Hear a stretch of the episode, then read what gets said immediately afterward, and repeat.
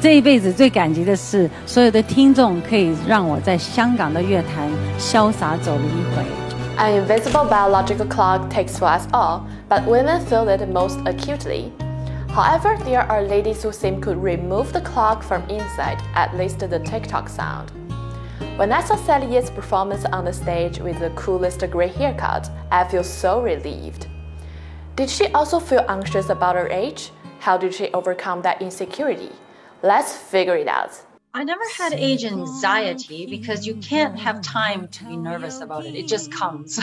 I couldn't believe I was 61. I, you can't hold back time. You have to do things that you can be proud of, that you can be uh, happy with yourself, and um, and and and learn a lot of things. I always think everything is what you think it is.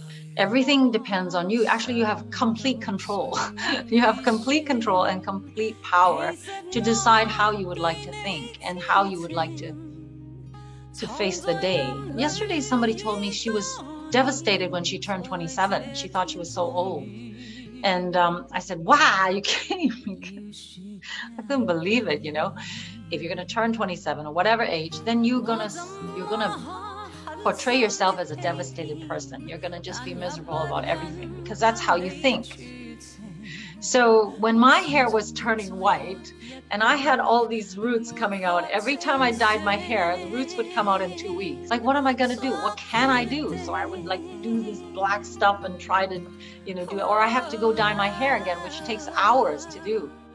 And I was so frustrated. And I thought, well, what can I do about that? And so one day I just thought, I'm not gonna do anything. I'm gonna let my darn hair turn white because you know, it's just killing, it's making me unhappy to always have to diet and I have to always work on it and stuff.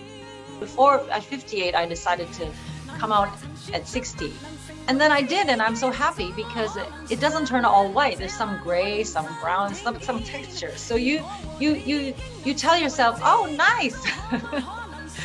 Whether anybody else likes it or not, it's just really up to you. If you what you're doing is happy, and not hurting anybody else you just got to really think positive and then you won't have any kind of anxieties. You know when i got back from Sensambushi, i didn't do any exercise and i realized i'm really not feeling very good.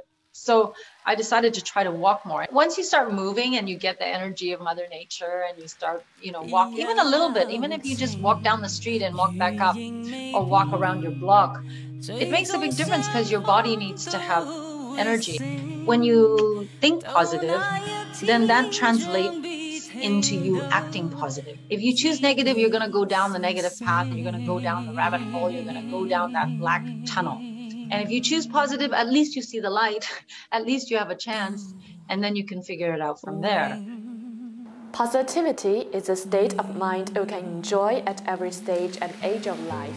What the nature gives you are all presents.